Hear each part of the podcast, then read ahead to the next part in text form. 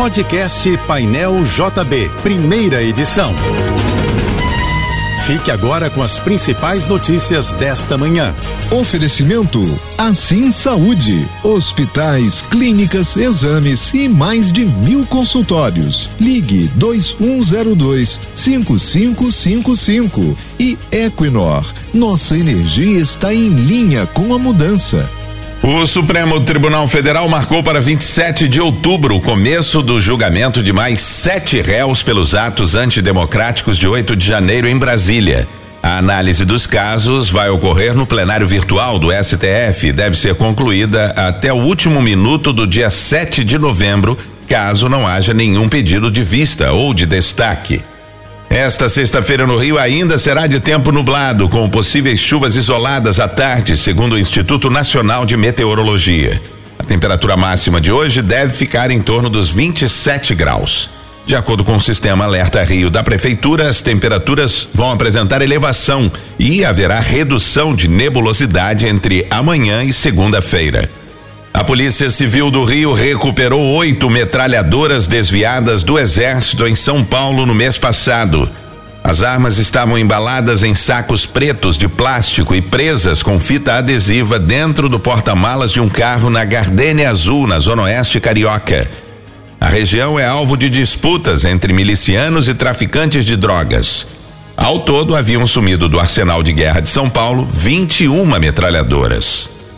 O governo do Rio divulgou o edital de licitação do Maracanã. O estádio é administrado pelo Flamengo e pelo Fluminense desde abril de 2019, quando os dois clubes receberam um termo de permissão de uso com duração de 180 dias e que vem sendo renovado sucessivamente. Pelo edital divulgado, a concessão do Maracanã será pelo prazo de 20 anos consecutivos e ininterruptos. Os documentos e as propostas técnica e financeira deverão ser entregues numa sessão pública marcada para o dia 7 de dezembro. A Petrobras anunciou que vai baixar o preço médio da gasolina para as distribuidoras em 12 centavos a partir de amanhã. A redução de 4,9% fará com que o custo do litro nas refinarias caia para um centavos em média. Já o preço médio do óleo diesel vai aumentar 25 centavos para quatro reais e cinco centavos o litro. O aumento será de 6,57%. A empresa alemã de mobilidade aérea Lilium começou a vender um modelo de carro voador nos Estados Unidos.